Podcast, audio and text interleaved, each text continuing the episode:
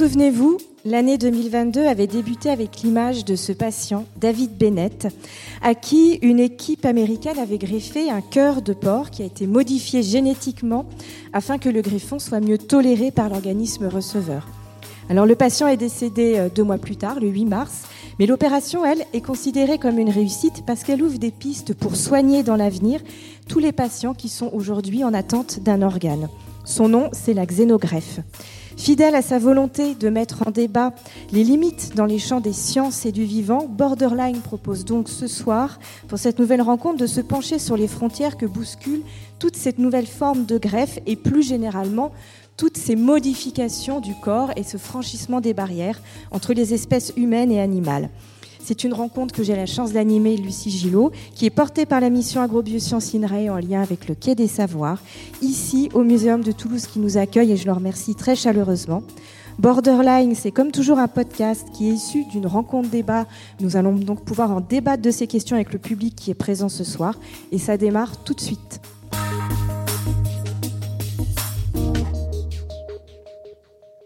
Alors avant d'entrer dans le vif du sujet avec les intervenants qui sont là, je vais quand même prendre le temps de faire les présentations. Euh, alors à ma gauche, euh, nous avons Jean-Michel Beignet qui est philosophe, qui est professeur émérite à Sorbonne Université et vous vous intéressez de longue date aux questions éthiques euh, qui sont soulevées notamment par les biotechnologies, euh, les questions de transhumanisme. Et euh, vous avez suivi toutes ces questions au sein du COMEPRA. Alors le COMEPRA, c'est l'ancêtre des comités d'éthique de l'INRA et, de l'IFREMER. voilà. Je précise pour les personnes qui sont dans la salle ou qui nous écoutent que les portraits, vos portraits sont disponibles de manière plus détaillée dans le petit fascicule orange qui vous a été remis. Et à ma droite, euh, donc Olivier Bastien, bonsoir. Je vous remercie d'intervenir sur le vif euh, après ce long retard de train. Vous êtes médecin anesthésiste et vous êtes l'ancien directeur des prélèvements et des greffes à l'agence de biomédecine. Alors, on va préciser d'emblée ce que c'est que cette agence. C'est l'agence de référence sur toutes les questions de greffe et de prélèvement euh, des tissus humains. Nous avions convié également ce soir Thierry Gesson, qui est euh, en greffier cardiaque et représentant des associations de malades. Euh, il s'excuse de ne pas pouvoir être présent à la tribune. Il a des soucis de santé, donc il ne pouvait pas euh, être avec nous ce soir. Il s'en excuse, mais il m'autorise à reprendre une partie de ce qu'il voulait dire pour alimenter la discussion ce soir. Alors, pour nous remettre un petit peu dans le bain de culture de cette question de xénographe, puisque le sujet a surgi il y a déjà euh, quelques mois, euh, je vous propose de nous plonger dans une petite euh, pastille audio. C'est une pastille sonore qui a été préparée en coulisses par Christophe Tréhet et qu'on va écouter tout de suite.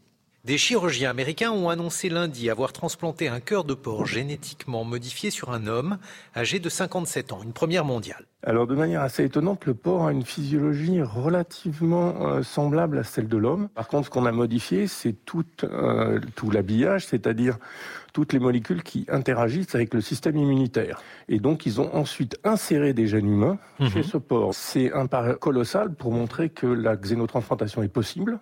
Il est évident que si demain on peut utiliser des organes d'origine porcine, que ce soit un cœur, un rein, un foie, euh, en plus des, euh, organes que l'on prélève chez des sujets décédés, euh, on va naturellement réduire la file d'attente des patients qui attendent et compenser en partie cette pénurie qui malheureusement persiste depuis des années deux entreprises américaines ont une longueur d'avance, Revivicor et eGenesis. Elles possèdent déjà plusieurs centaines de ports OGM prêts à l'emploi, ce qui laisse imaginer un vrai boom du marché, mais avec des prix au départ très élevés selon le professeur Pierre Giorgio Tossi. On parle de quelques centaines de milliers de francs, 300, 400, 500 000 francs, ça dépend un peu de la durée d'hospitalisation du patient, s'il a des complications ou pas. Est-ce qu'on a le droit d'utiliser des êtres sensibles pour soi-disant peut-être en sauver d'autres. Tout est possible. Je veux dire, la science, elle n'a pas vraiment de limites. Il faut qu'on lui donne des limites et que les éthiciens et que les philosophes lui donnent des limites, que la société aussi réfléchisse à tout ça.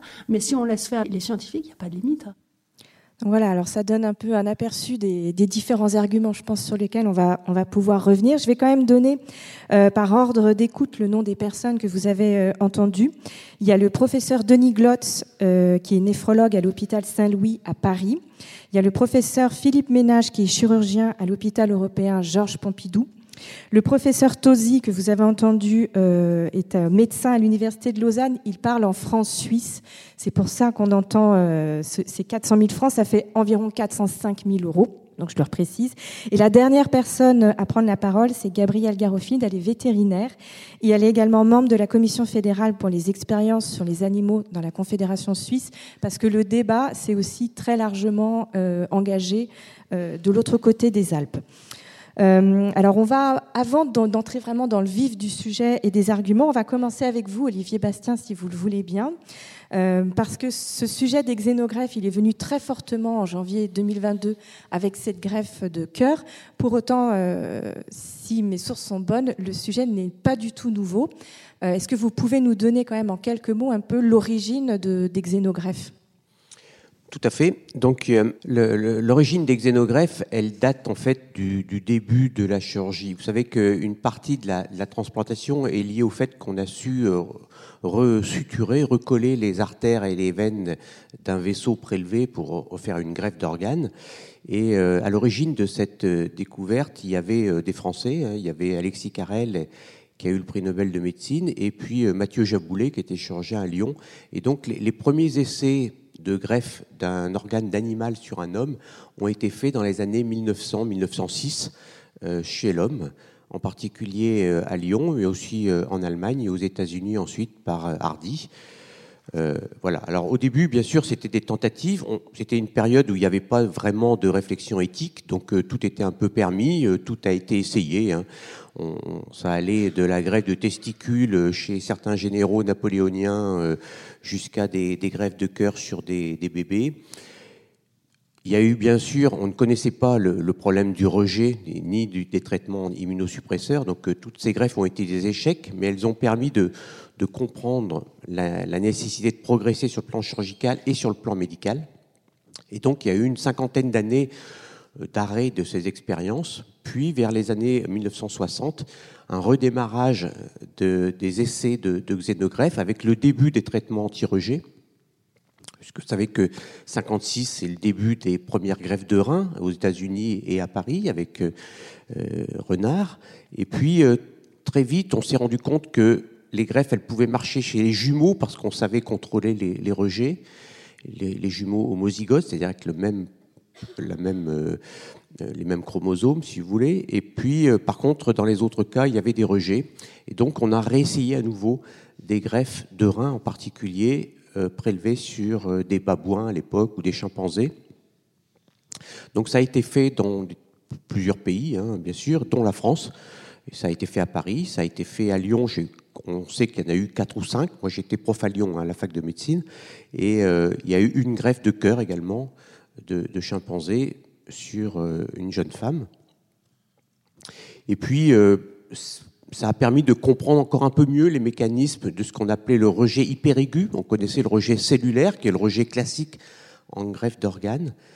Mais euh, là, on est d'un rejet interespèce, c'est-à-dire qu'entre les espèces, on a des défenses innées qu'on a à la naissance qui vont éliminer des protéines étrangères dès les, premières minutes. Et donc, il faut combattre tout de suite ce début de rejet qui est très différent du rejet classique de greffe.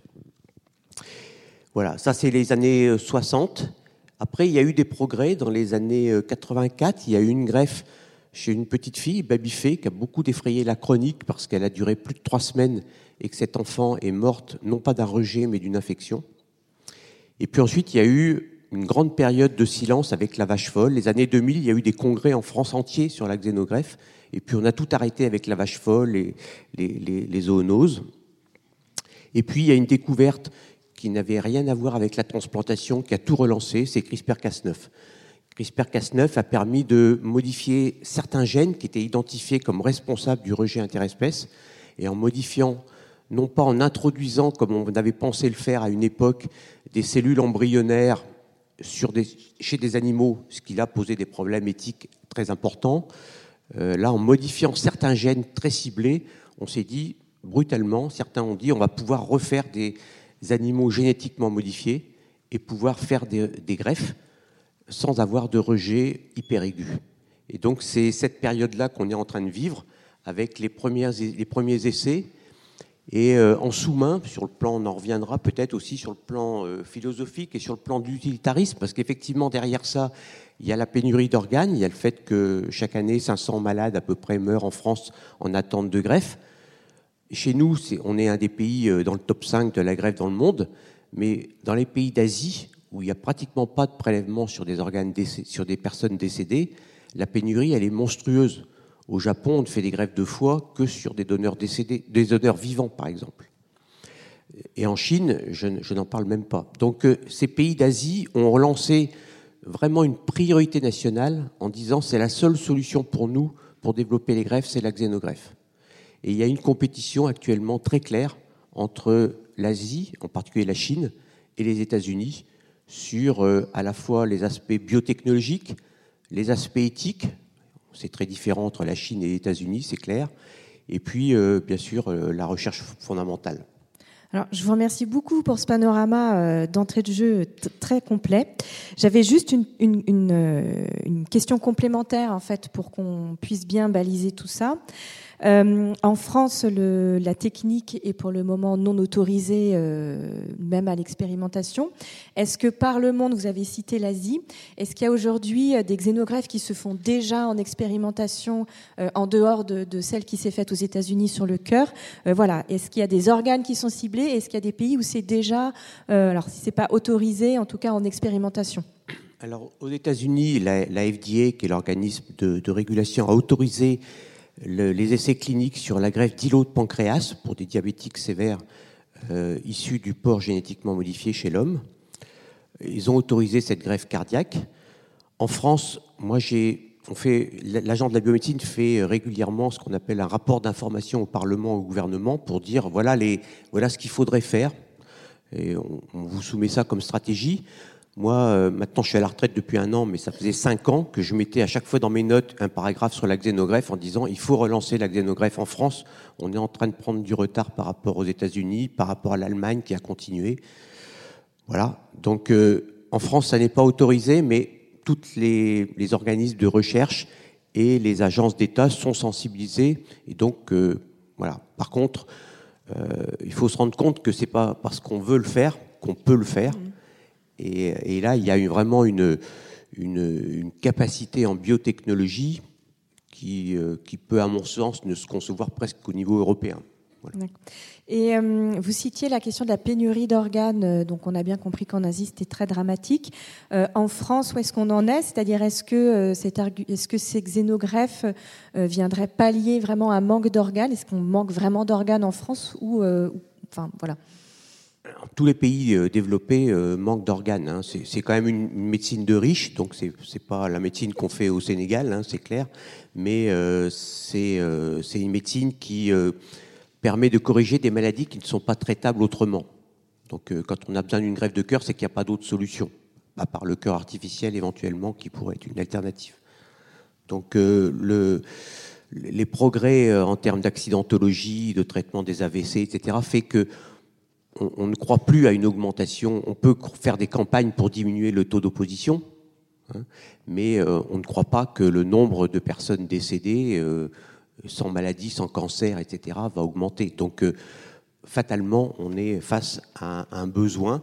Et après, on rejoint le problème de l'utilitarisme et tout le débat éthique autour de l'utilitarisme. Alors on va y venir parce que c'est vraiment l'idée de cette rencontre. Euh, c'est pas tant de, statuer vraiment sur cette technique des xénogreffes, mais vraiment d'essayer de voir euh, les frontières qu'elle bouscule et, les limites qui se posent. Euh, je vais me tourner vers vous, euh, Jean-Michel Beignet. Donc je l'ai dit, on est un cycle vraiment où on s'intéresse sur ces, sur ces basculements de frontières. vous, en tant que philosophe, quelles frontières, selon vous, ces, ces techniques des xénogreffes vient bousculer? Alors peut-être d'abord la principale frontière et après on, verra si vous en voyez d'autres.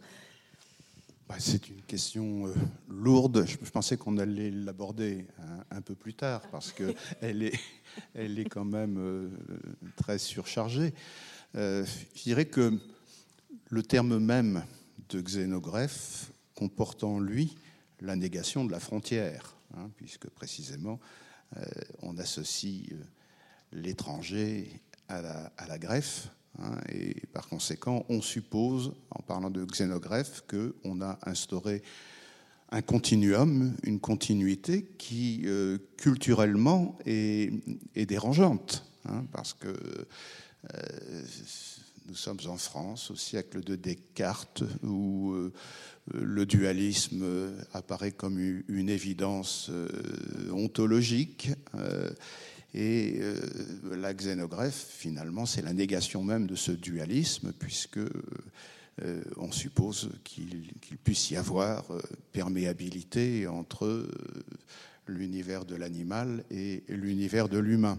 Je le, dis en termes évidemment très très généraux, mais c'est une question qui, dans la, culture occidentale, est, lourde à porter. Hein. Vous, avez situé les premières xénogreffes au début du XXe siècle, Jaboulet, 1906 ou quelque chose comme ça. Mais il y a eu déjà des tentatives au, XVIIe siècle. Hein, transfusion de, sang de brebis euh, pour, sauver euh, un, être humain. Bon, euh, donc il y avait déjà cette idée de la transgression de la frontière entre euh, l'animal et, l'humain. C'est une transgression au sens euh, où ça attente à une, à une conception euh, religieuse hein, très très forte.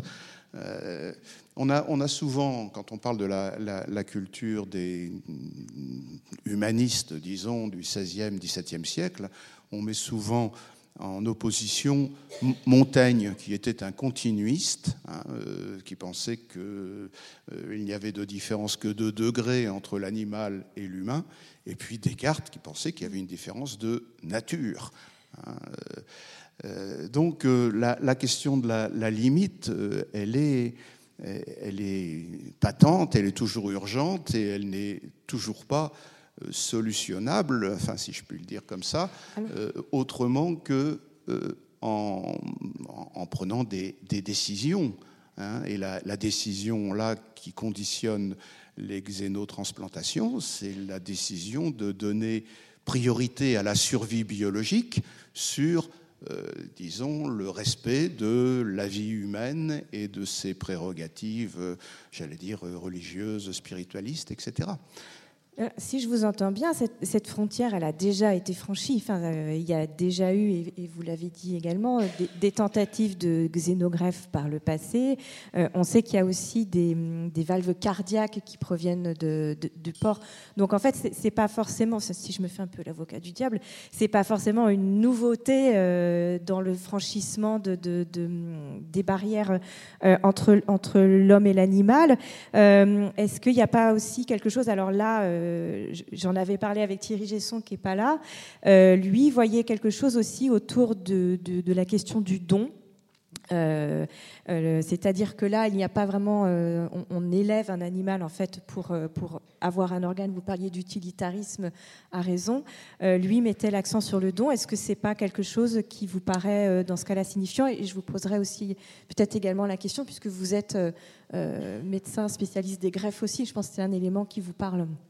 Bah, évidemment, bien sûr que c'est la question du don qui est, qui est centrale.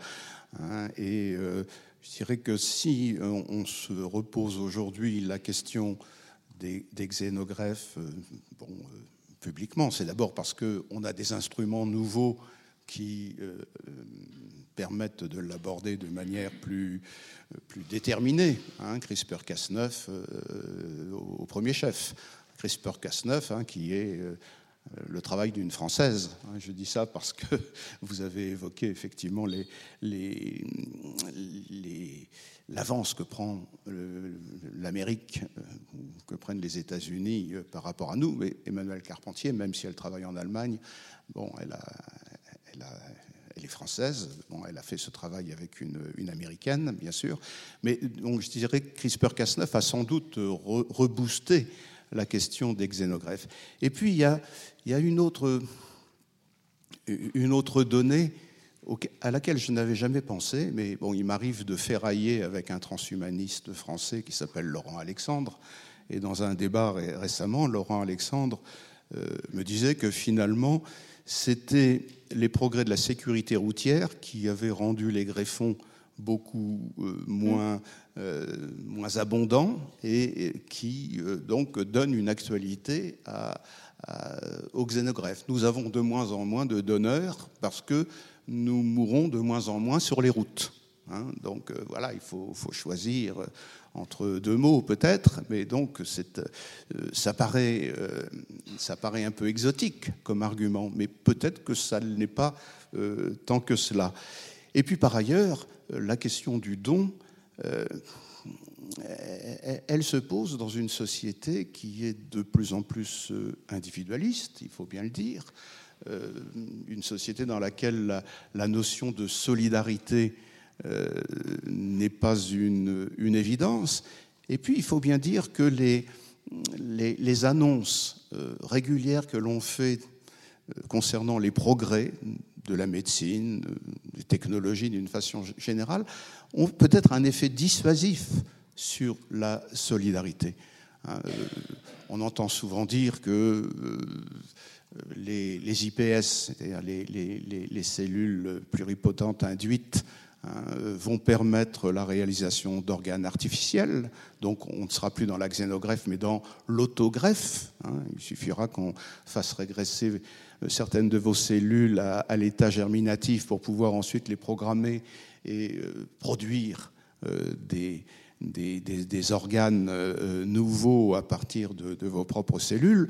Donc pourquoi pourquoi s'entêter de la question du, du don euh, dans ce contexte-là? Euh, je dirais la même chose avec euh, CRISPR-Cas9, la manière dont ça a souvent été présenté dans les médias donnait à, penser qu'on allait pouvoir faire l'économie de cette, démarche volontariste du, don euh, qui euh, bon, euh, conditionnait la, solidarité. C'est aussi un, propos qu'avait Didier Sicard, le président du, Comité national d'éthique, hein, qui voyait dans aussi bien les xénogreffes que la problématique des organes artificiels une espèce de, de rupture dans la, solidarité de l'espèce humaine. Mm. Donc ce sont des, vraies questions, des questions qui sont pas simplement morales, qui sont aussi euh, métaphysiques. Quelle représentation nous faisons, nous, euh, de, de, de, l'autre hein, au sein de l'espèce humaine, si cet autre peut être éventuellement un, animal. Alors, il faut peut-être qu'on précise euh, CRISPR-Cas9, ce que c'est. Euh, alors, il y a des petits livrets, mais c'est en gros une technique qui permet d'insérer, je, je, parle sous votre couvert, qui permet d'insérer ou de modifier des génomes de manière très facile, enfin très rapide et très précise, et qui donc a permis là de modifier considérablement euh, le génome du porc pour que le pour que le greffon soit plus facilement accepté. On vous l'avait dit, hein, c'est vraiment quelque chose qui a relancé cette technique d'exénogreffe. Euh, peut-être aussi sur l'IPBS, euh, repréciser un peu. Alors là, peut-être que vous pouvez euh, réagir. On est plus, si je si je me trompe pas, à ce moment-là, sur une autre chose qui ne sont pas les xénogreffes, mais un prolongement qui sont les organoïdes. alors là, c'est encore autre chose, mais on est sur des assemblages de cellules qui vont mimer des organes. Et c'est quelque chose qui se fait en recherche mais qui, dans un, on va dire, à moyen terme, pourrait permettre également euh, d'avoir des organes. Peut-être que vous pouvez, à, ce moment-là du débat, euh, donner également euh, des éléments sur ces alternatives, ces autres alternatives à l'allogreffe qui existent aujourd'hui. Et, où est-ce qu'on en est Toute l'agence de biomédecine, dans ses autres fonctions, a aussi l'encadrement de la recherche sur l'embryon. Donc c'est un sujet qui est, qui est souvent très souvent débattu au sein du, conseil d'orientation.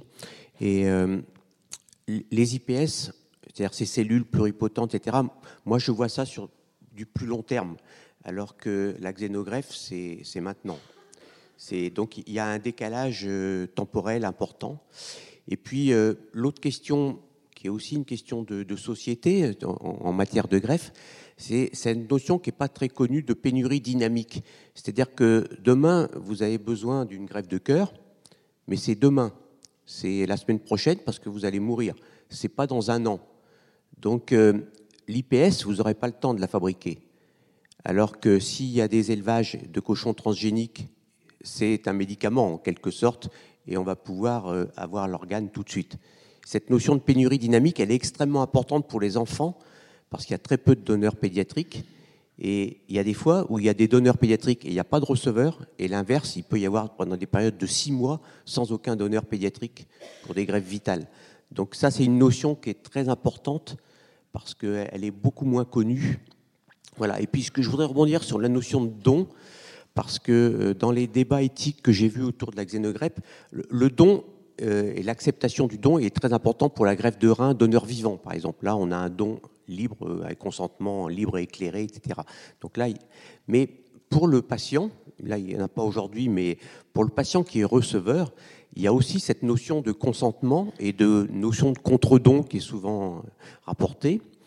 Et là, la, la problématique qu'il y a dans la xénogreffe, c'est que le receveur, quand vous recevez un nouveau médicament, par exemple, dans un protocole de recherche, vous pouvez dire j'arrête, je veux sortir du protocole et puis je revenir à la case départ. Quand vous avez une greffe de cœur avec un port génétique, vous ne pouvez pas revenir en arrière. Donc euh, le don et le contre-don, on est dans une thématique complètement différente, y compris la notion de consentement qu'il faudra beaucoup étudier est-ce que du coup l'agence de médecine a déjà commencé à, poser des choses sur cette question du consentement et de, et de l'information ou est-ce que c'est encore beaucoup trop tôt?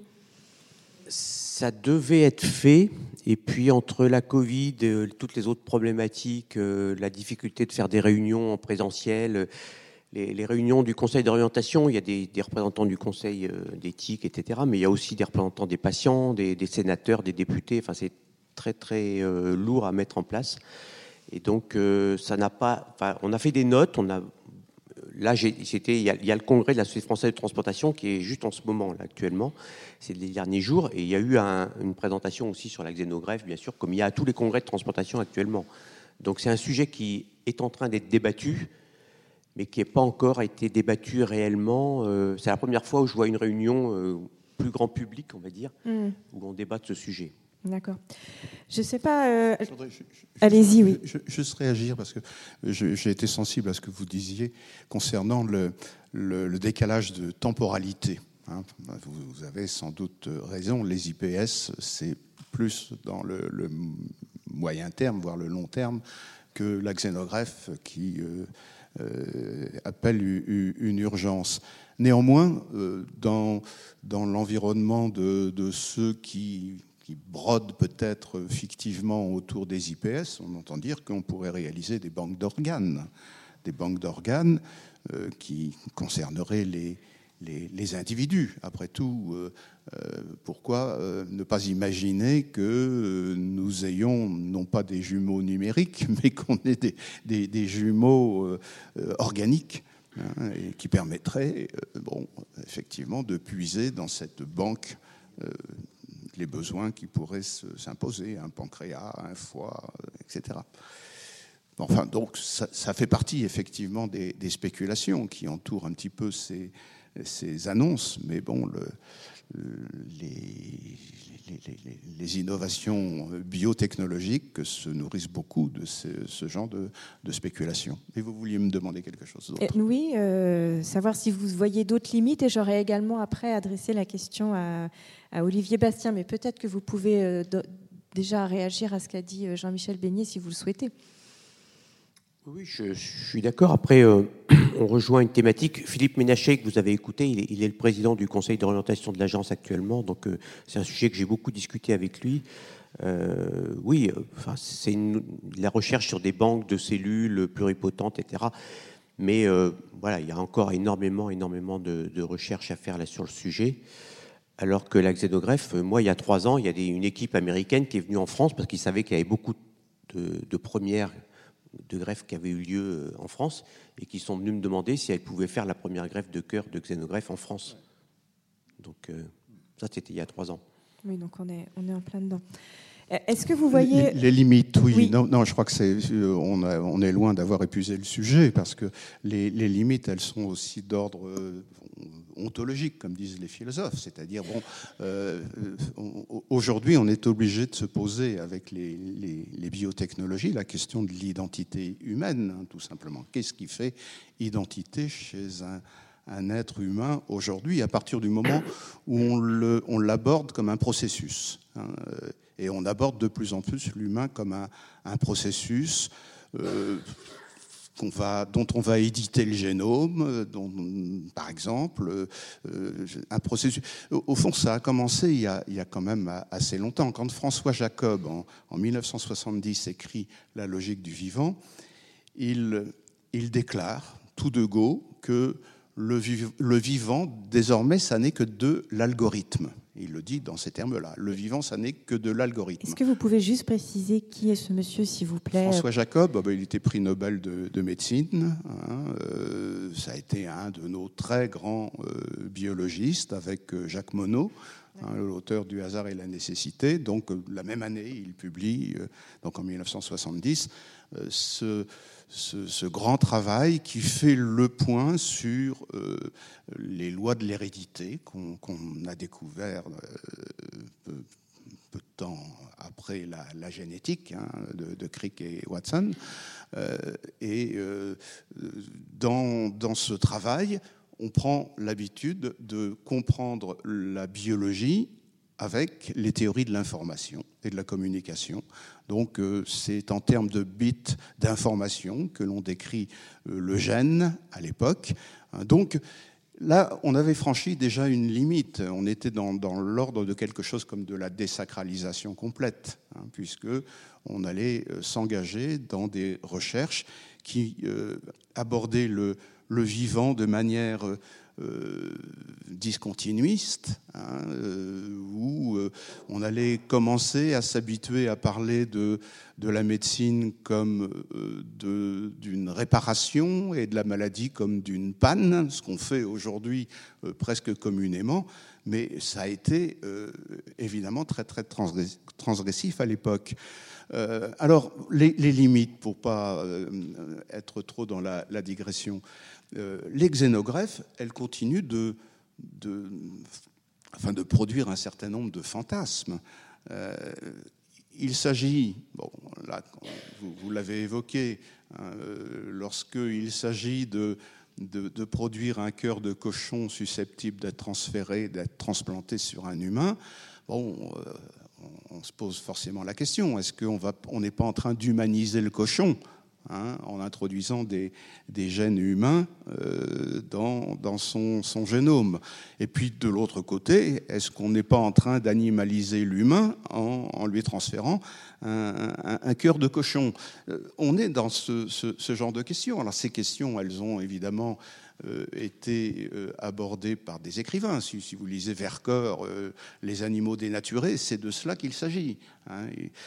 donc cette question de la, limite, elle est, plus que patente. Et aujourd'hui, euh, tout ce qui concerne l'hybridation hein, et les tentatives euh, d'hybrider, euh, l'humain avec de l'électronique pour le cyborgiser, hein, ou euh, euh, l'humain avec de, l'animal au niveau génomique. vous savez, ce sont au fond les, deux alternatives qu'on se pose aujourd'hui. On dit, bah, qu'est-ce qu'on va faire de, l'humain? On peut le, génomiser ou le cyborgiser, soit en, lui euh, en sollicitant la, biologie, soit en, sollicitant euh, l'informatique et l'intelligence artificielle.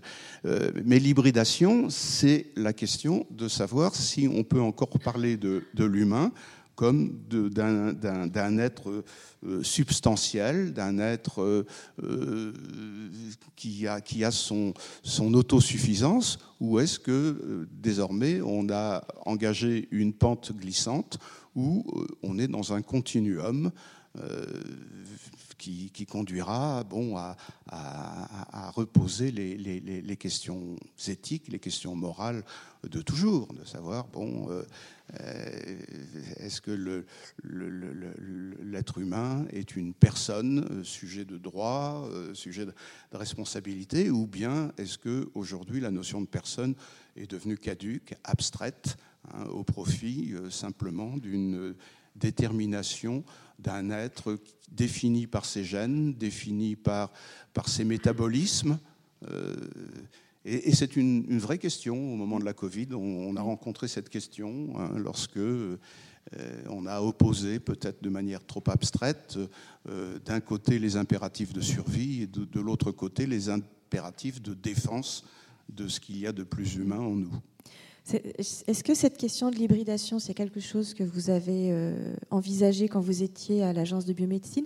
Je me permets d'insister parce que euh, euh, quand j'avais préparé ce débat avec Thierry Gesson, il avait lui-même soulevé cette, difficulté euh, en tant que greffé cardiaque de se projeter comme ça euh, avec une. lui parlait du cœur, mais de recevoir un cœur de porc et, il soulevait notamment la difficulté en fonction des, convictions morales de chacun et des, convictions religieuses de, voilà de, difficultés pour pour les individus. Déjà, il faut, rappeler que dans le, tout ce qui est encadrement juridique et éthique, qui, sont souvent liés, hein, puisqu'il y, a les lois de bioéthique, mais il y a aussi euh, le code de santé publique. Enfin, le corps est protégé, on ne peut pas faire n'importe quoi, et on ne peut pas euh, ni mercandiser, ni euh, faire de l'hybridation comme ça brutalement, ou de la recherche. donc il y a un encadrement extrêmement strict, et, la France est un des pays les plus stricts sur ce domaine. Ensuite, l'hybridation, il y a aussi une représentation symbolique. Comme vous le disiez, tous les jours, on utilise des valves de porc pour remplacer une valve cardiaque qui est malade. Il y a des milliers de patients en France euh, qui l'ont fait. Il y a même une valve qui a été inventée par un Français là-dessus. Euh, on utilise tous les jours de la, porc, de la peau de porc pour recouvrir des brûlures temporairement. Donc tous les jours, tous les jours, tous les jours. Donc euh, voilà, la peau, ça pose aucun problème éthique. Quand on passe à un organe, un cœur, là, on a une fonction symbolique, une représentation très différente. Pour les patients, il y a actuellement des centaines de patients en France qui ont eu des cœurs artificiels, des équivalents de cœurs artificiels, qui ont ou pas leur cœur à eux en place et qui ont une machine qui leur permet de vivre. Voilà, on, est effectivement dans le cyber, euh, je sais pas quoi. C'était une de mes spécialités aussi en réa, mais ça pose pas réellement de problème éthique. J'ai jamais vu un malade refuser pour des raisons morales ou éthiques qu'on lui implante à partir du moment où il est libre consentement et, qu'il est informé des risques qu'il prend. Voilà, pour l'hybridation, la, question, enfin, pour l'organe, pour un, animal génétiquement modifié, la question pour moi sous-jacente à ça, c'est normalement c'est juste l'organe. Les, cellules, les spermatozoïdes, les ovocytes ne sont pas touchés, donc la descendance ne doit pas être touchée. Mais derrière, il y a quand même une question que se pose et qui s'est posée au comité d'éthique américain qui a permis la première greffe, c'était de dire, ces patients-là, s'ils vivent, est-ce qu'ils ont le droit de se reproduire? Ça, c'est une question qu'on doit poser et qui doit se réfléchir. C'est une question. Je n'ai pas la réponse. Je voudrais, juste faire une petite remarque sur ce que vous avez dit, parce que ça, me paraît euh, important. Euh, euh, j'avais un, maître en philosophie qui s'appelle François Dagonnier, qui avait écrit notamment un, grand livre intitulé La maîtrise du vivant, dans lequel il abordait euh, la question de la, bioéthique, ce qu'on appelait la bioéthique euh, à l'époque, dans les années 80-85. Et il disait qu'au fond, nous, en Occident, nous pâtissons d'un préjugé quasiment métaphysique qui nous conduit, lorsque nous pensons à la vie, à toujours associer la vie à l'organe. Hein, qu'est-ce que c'est que la vie? C'est un organisme. Alors que les orientaux, par exemple, les Chinois, quand ils pensent à la vie, ils pensent au tissu. Vous voyez, donc l'unité de base de la vie dans nos représentations mentales, c'est l'organe. Chez un, un Chinois, l'unité de vie, c'est le tissu. Et François Dagonnier concluait euh, en disant bah, c'est la raison pour laquelle il n'y a pas de question de bioéthique en Chine, alors qu'il y en a euh, en, Occident.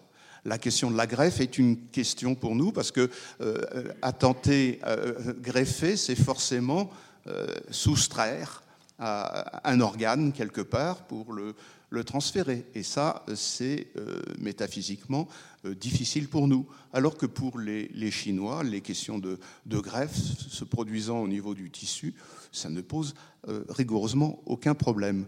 Euh, si, je dis ça, c'est simplement parce que on a bel et bien affaire à des, imaginaires. Hein. C'est de l'ordre de l'imaginaire, il des, croyances implicites. Et c'est tout cela qui conditionne notre acceptabilité ou notre réticence à l'égard d'une innovation euh, biotechnologique, euh, en l'occurrence. Merci pour cette précision. Je ne sais pas si vous voulez euh, réagir. Oui, oui, après, c'est vrai que le, la société évolue, que l'individualisme, la notion de. Il y avait une, une coordination de prélèvement d'organes dans l'ouest de la France qui avait fait une campagne et qui avait trouvé un slogan qui nous avait pas mal choqué, nous. Et le slogan, c'était On est tous recyclables. Je suis recyclable. Bon, ça avait beaucoup choqué mais en même temps, ils, étaient passés, euh, ils avaient passé une espèce de langage qu'on n'osait pas utiliser. Quoi. Mais voilà, en même temps, euh, la France est, caractérisée aussi par l'anonymat du, don. Pour une des raisons, c'est que, par exemple, moi j'ai fait beaucoup de greffes cardiaques.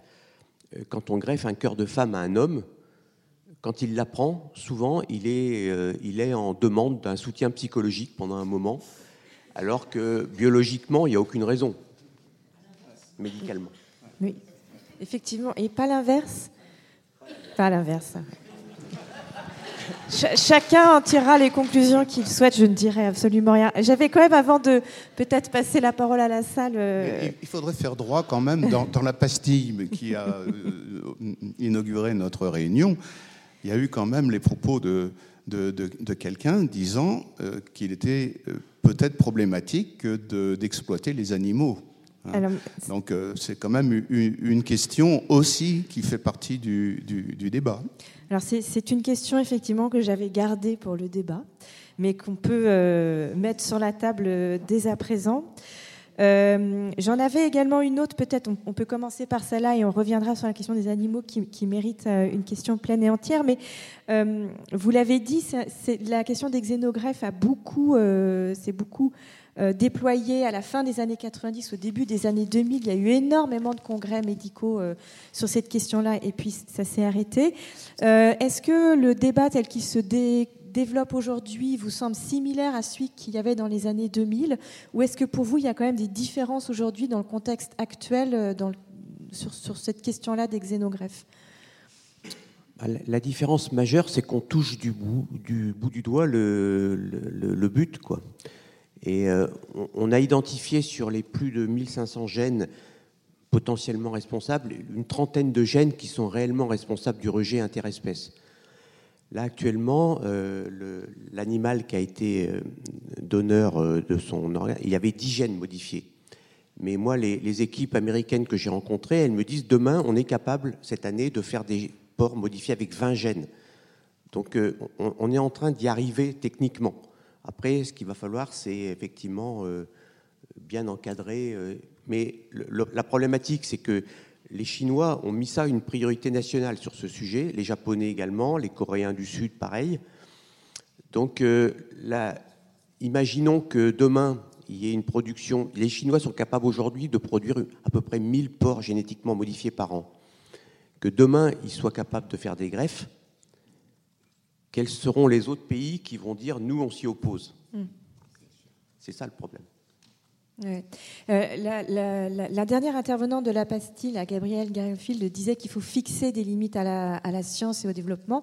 Euh, alors avant de passer la, parole à Jean-Michel, euh, est-ce que vous, vous voyez peut-être une limite ou vraiment une question fondamentale qu'il faudrait se poser aujourd'hui pour, pour dans ce cadre de, cette expérimentation sur les xénogreffes, avant de, relancer, peut-être pour ouvrir la discussion aussi, tout simplement. Hein. Je, pense que entre les, les, organismes de recherche comme l'INRA ou d'autres euh, euh, vétérinaires, on va dire, il y a réellement une, réflexion sur les zoonoses à avoir et sur le risque de, de transmission un des apports de, CRISPR-Cas9 qui a été publié dans Nature en, 2017, fin, pratiquement 2018, c'était le fait de, vous savez que certains porcs ont un, rétrovirus dans leur génome. Et, on n'a jamais eu de transmission à l'homme, mais euh, avec une greffe, potentiellement, ça pourrait. Et donc avec CRISPR-Cas9, on peut bloquer les gènes d'expression et empêcher ces rétrovirus d'être pathogènes. Mais bon, il y, en a peut-être d'autres. On a vu avec, euh, la Covid, il y, a sûrement d'autres zoonoses. Alors, on, sait, on sait euh, élever des animaux dans des conditions euh, de protection sanitaire extrêmes, mais voilà, il faut, il faut, en termes de sécurité et de confiance dans la population, parce que on a vu ce que pouvait lancer la, la Covid en termes de rumeurs, etc. On ne peut pas démarrer un programme comme ça s'il n'y a pas une adhésion et une confiance dans le programme. Sauf erreur de ma part, le, patient est par ailleurs décédé d'un virus porcin probablement apporté par le greffon. Il est mort d'un CMV il faut porcin, dire... un cytomégalovirus porcin. Alors il faut savoir qu'on est tous porteurs de CMV, hein, la majorité, 80% des gens ou 70%, et que tous les greffés ont trois mois de traitement anti-CMV systématique. Mais euh, je ne suis pas sûr qu'il marche sur le CMV du porc. Mais euh, voilà, en, tout cas, on sait fabriquer des médicaments antiviraux pour, ces virus-là. Enfin, pas cette question de la zoonose est vraiment un élément central, en tout cas. Euh, alors, je me, retourne, je me tourne vers vous, parce que vous avez évoqué plein de pistes sur cette question des, limites et de l'utilitarisme vis-à-vis des animaux. Peut-être, effectivement, euh, mettons hmm. les pieds dans le plat aussi sur cette question-là. Oui, dans, dans, l'introduction, donc, on a entendu euh, une, jeune femme dire euh, si on se contente de s'adresser aux scientifiques, il n'y aura pas de limite. Hein. C'est une vraie question, donc, comme s'il y avait le, le camp des philosophes et le camp des scientifiques. Hein, les, scientifiques sont forcément dans, la fuite en avant du progrès, comme vous l'avez dit vous-même. Euh, il ne faut pas prendre de retard sur euh, les Américains, etc. etc. Et euh, bon, il y aurait les, philosophes qui freineraient des quatre fers de l'autre côté en disant oh, halte là, on ne va pas instrumentaliser un, être, vivant. Or, c'est ce qu'on fait continuellement avec les animaux. Hein, on les instrumentalise. Alors dans le temps même où on a découvert euh, ce concept de l'animal sentient, comme on dit, c'est-à-dire susceptible de souffrance, dans le temps même où on a fait cette découverte et où on est attaché, un certain nombre en tout cas, à la défense de l'animal, eh bien, on a le camp des scientifiques qui nous disent on va, on va cloner à tour de bras des, des cochons euh, et puis on va. bon, il y, a un vrai problème là, un problème qui se pose par exemple à propos d'Elon Musk. Hein. je ne sais pas si vous avez entendu parler de Neuralink. Neuralink hein, donc c'est une des une des boîtes qu'a monté, une start-up qu'a monté Elon Musk hein, et qui euh, vise à produire des interfaces cerveau-machine. Et euh, il utilise des chimpanzés euh, en très très grand nombre au point qu'il est actuellement mis, enfin, pas en examen, mais enfin en tout cas incriminé parce qu'il utilise un nombre de chimpanzés absolument faramineux pour ces... Pourquoi? Ben, pour, pour, être le premier euh, sur euh, un certain nombre de, de, de, prothèses, de neuroprothèses, etc. Donc, moi, je crois que le, enfin, j'ai pas du tout de, religion établie sur la question, mais euh, je me borne simplement à mettre en évidence le fait que nous sommes au rouet hein, entre avoir découvert euh, la sensibilité animale et savoir qu'un animal souffre, d'une part, et puis d'autre part, eh bien, euh, être obligé de constater que le, manque de greffons nous oblige à, multiplier la sollicitation des, animaux, des animaux qui souffrent. Alors comment, faire euh, Comment résoudre le, problème Le formuler, ça suffit sûrement pas, mais est-ce que il faut faire appel à une législation? Est-ce qu'il faut imposer un quota euh, d'animaux euh, aux, scientifiques? Je me souviens que Jean-Didier Vincent, euh, biologiste avec qui je, parlais de ces questions-là il y a quelques années, lorsque j'étais au, comité d'éthique de, l'INRA d'ailleurs avec lui, il me disait mais écoute laisse tomber, de toute façon les souris qu'on utilise ne sont pas de vraies souris, elles sont fabriquées, ce sont des artefacts. Bon, est-ce qu'on en est encore euh, à dire cela des, cochons, des chimpanzés, des babouins, etc. Je, ne sais pas, je ne sais pas comment répondre. En tout cas, ce que disent souvent les défenseurs de la cause animale, c'est que si on maltraite l'animal, il n'y a aucune raison qu'on ne maltraite pas l'humain. Donc il y a de la déshumanisation euh, potentielle Hein, dans le recours à l'animal pour des, expériences ou pourquoi pas pour des, transplantations. Alors juste, euh, euh, je vais vous poser une dernière question. Après, promis, on, vous laisse la parole, mais l'agence de biomédecine, vous l'avez dit, elle est compétente pour les corps humains. Euh, qui du coup est compétent sur cette question euh, des animaux qui sont utilisés à des fins euh, médicales? Est-ce qu'il n'y a pas aussi une, frontière qui serait battue en brèche? C'est-à-dire que les xénogreffes se trouveraient vraiment entre, plusieurs agences compétentes ou plusieurs ministères compétents pour prendre en charge véritablement cette question-là? C'est un peu le, le, sens de la remarque de M. Beignet aussi. Bah, au niveau de la protection des animaux, je suis totalement d'accord avec vous. Hein. Après, le, on peut sûrement euh, l'encadrer euh, et, il faut voir aussi que les besoins en matière de, clonage et de greffe, c'est euh, c'est même pas un millième de, l'élevage de, porcs en France. Hein. Donc on, en est très loin. Donc il y, a, d'énormes progrès à faire, mais on en est très loin. L'encadrement, il passera forcément par l'agent de la biomédecine puisqu'il y aura utilisation chez l'homme et greffe. Donc euh, obligatoirement, ça sera. Après l'encadrement, il sera probablement euh, plus transversal. Euh, voilà, mais de toute façon, l'utilisation de la génétique à des fins de modification et avec un risque de transmission à l'homme, ça passe obligatoirement par l'agent de la biomédecine, qui est d'ailleurs compétente en matière de génétique également. Donc là-dessus, je dirais que l'encadrement il y aura tout ce qu'il faut en termes de, HAS, tout ce qu'on veut, de, de, process, parce que par exemple les, îlots de pancréas, ça va être banqué dans une banque. Et là, c'est l'agent du médicament qui va être en charge de la sécurité des banques. Donc, voilà. Donc on se trouve euh, entre plusieurs agents. Je regarde Valérie. Euh, je ne sais pas s'il y a des, des questions, des remarques. Je voulais rappeler que voilà, ça peut être des remarques et pas seulement des questions que si vous osez pas, si vous n'osez pas poser votre question et que vous me passez un petit mot, je peux la poser à votre place. Euh, donc n'hésitez pas. Voilà. Et si vous pouvez également vous présenter, ce serait formidable.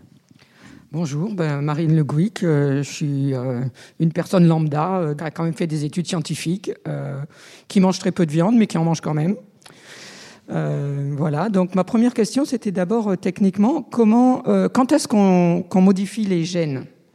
Est-ce que c'est sur un, bébé porc ou est-ce qu'une fois qu'on a un porc modifié ou des porcs modifiés, ils peuvent se reproduire avec la même modification? Et la deuxième question, bah, c'est justement, tant qu'on interdit, c'est pas une question, pardon, c'est une remarque, tant qu'on n'interdit pas de manger de la viande, c'est un peu difficile d'interdire d'utiliser l'animal pour sauver des gens si on ne sait pas faire autrement. Est-ce qu'on prend d'autres remarques dans la foulée? Oh oui. Bon. Est-ce qu'il y en a d'autres? J'arrive. Thierry, une culture scientifique aussi euh, générale. Euh, la question c'est où on en est législativement sur le don d'organes? J'avais cru comprendre que c'était enfin, il fallait s'opposer maintenant au don d'organes, sinon c'est par défaut. Oui, on est, tous donneurs euh, présumés, mais c'est depuis 40 ans. Simplement, c'est mieux connu et ça a été renforcé, mais on est tous donneurs présumés. Donc, effectivement, il faut juste s'opposer si on est opposé au don d'organes. Je peux répondre à la question technique. Mm. Techniquement, c'est un mixte, en fait. Il y a ce qu'on appelle des.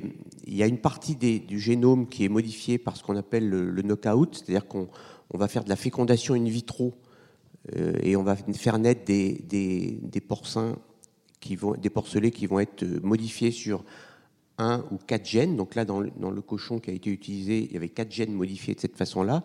Et puis il y a d'autres gènes qui vont être modifiés secondairement euh, au moment de, de la, du développement, euh, où on va modifier ponctuellement un gène ou un autre gène pour la coagulation, pour euh, la, la, croissance, par exemple, ou des choses comme ça. Donc là, c'est à la carte, on va dire. La question portait aussi sur la reproduction, je crois. Oui, après, quand ils se reproduisent, euh, ils, vont mourir, hein, donc ils ne vont pas se reproduire, hein, les animaux. Hein. Donc, euh, ce qui, est, c'est la souche qui a eu une modification ce qu'on appelle knockout, qui, elle, va pouvoir euh, avoir des, des embryons qui vont être réutilisés plusieurs fois. Mais l'animal en lui-même, il ne se reproduit pas. De toute façon, il, il naît par césarienne, il est, il est, fécondé in vitro, il est né en césarienne, il est élevé dans un incubateur pour protéger l'environnement extérieur. Et, euh, donc, il a, voilà, il a pas, je ne sais pas s'il a de la souffrance, mais en tout cas, il n'a il a pas de vie sociale, en tout cas. Ça, c'est clair. Ni de reproduction. Notamment pour euh, éviter les, les, les éventuels effets épigénétiques. Parce que, il faut, préciser ce que c'est que l'épigénétique, s'il vous plaît. Qu'est-ce que l'épigénétique, s'il vous plaît L'épigénétique, c'est ce qu'on a découvert il y a, il y, a, il y a maintenant une petite dizaine d'années, à savoir que le, la programmation génétique, enfin, les, les, les gènes peuvent être réactifs à un environnement et également à un milieu interne, c'est-à-dire la programmation génétique rigoureuse qu'on imaginait euh, acquise, le tout génétique est finalement mis en, échec par le constat que euh, certains gènes peuvent être modifiés par des comportements dans un environnement donné et euh, la dynamique interne peut également euh, influer sur, sur le gène. Alors très concrètement, si un, porc est, manipulé avec des gènes humains, on pourrait imaginer que cette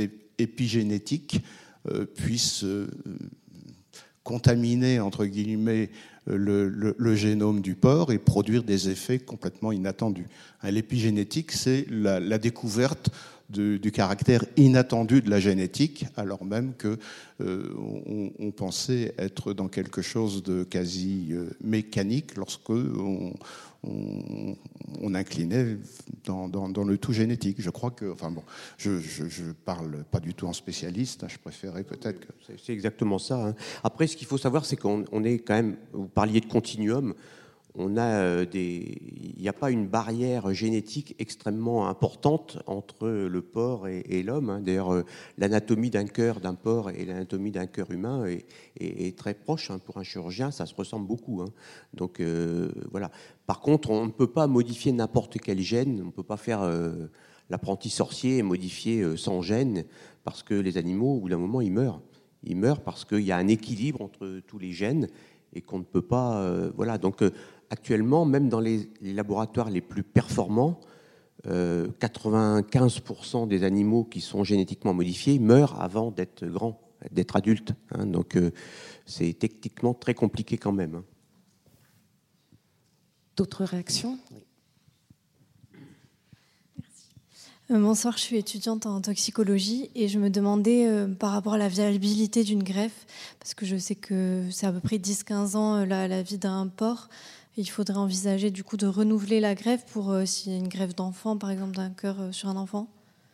Oui, donc c'est la durée de vie du greffon. Ah oui, alors dans une greffe euh, actuelle, hein, chez un enfant, tous les enfants sont regreffés ensuite à l'âge adulte. Hein. Une greffe, ça peut durer 20 ans, 25 ans, mais pour moi, j'ai connu un, petit qui a été greffé à 3 ans. je l'ai revu à 19 ans. Il a eu sa deuxième greffe du cœur. C'est obligatoire hein, actuellement. Donc ça fait d'ailleurs partie dans, l'utilitarisme poussé euh, du débat actuel, parce qu'aux États-Unis, euh, le débat éthique, il est plus est-ce qu'il faut faire ou pas les xénogreffes il y avait un éditorial il y a un an euh, d'une revue, revue, très cotée de chirurgie cardiaque qui disait le sujet c'était pas est-ce qu'il faut le faire, c'était pour qui, quand et comment. C'était voilà. Et, et, dans la faisabilité, certains disent mais on peut faire la greffe d'organes d'un animal temporairement en attendant de trouver un greffon humain euh, compatible dans un deuxième temps, donc une, sorte de greffe temporaire. Et, ça, ça pourrait être extrêmement utile, par exemple, pour, euh, j'utilise encore le mot utile volontairement, pour le foie, parce que dans le foie, quand vous avez une insuffisance hépatique suraiguë, une hépatite fulminante, il n'y a pas d'organe artificiel pour remplacer le foie. Hein. donc, euh, plus de remarques, plus de questions? Ah, j'arrive. Euh, Sylvie Berthier, euh, ancienne de l'équipe euh, Agrobiosciences, à la retraite depuis deux mois.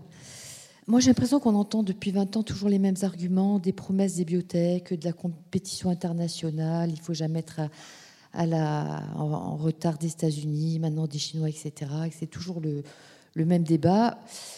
Euh, donc moi, je, suis contente que la question de l'animal soit arrivée enfin, enfin, en fin de débat. Je trouvais que l'argument de la dame euh, en haut était pas si, bête, se dire si on n'interdit pas, pourquoi la viande, pourquoi est-ce qu'on interdisait, mais juste quand vous avez dit les porcs naissent par césarienne et sont élevés seuls, sans contacts sociaux, je me dis ah ouais, c'est là que le bas blesse. Le porc est un animal extrêmement social sociable. Donc, vous. En fait, euh, c'est un animal sentient, ça veut dire qu'il est sensible et qu'il est conscient, qu'il a une conscience de son environnement. Ce que vous faites subir à ces porcs est extrêmement violent. Ce ne sont plus des porcs qui peuvent, ce ne sont plus des porcs qui peuvent vivre leur vie de porc. On dit qu'aujourd'hui, euh, dans notre rapport à l'animal d'élevage, si on ne veut pas être abolir l'élevage, continuer à en manger, qu'il faut changer les méthodes d'élevage et respecter les, animaux. Qu'est-ce que c'est que respecter un animal? Là, je trouve que vous ne respectez pas. Enfin, que ceux qui font ce genre de, choses ne respectent pas les porcs, tout comme les souris qui sont effectivement greffées avec des systèmes immunitaires humains. Euh. Donc, et pourquoi est-ce que s'il existe des cœurs artificiels, on a besoin de cœurs de porc? Je ne comprends pas.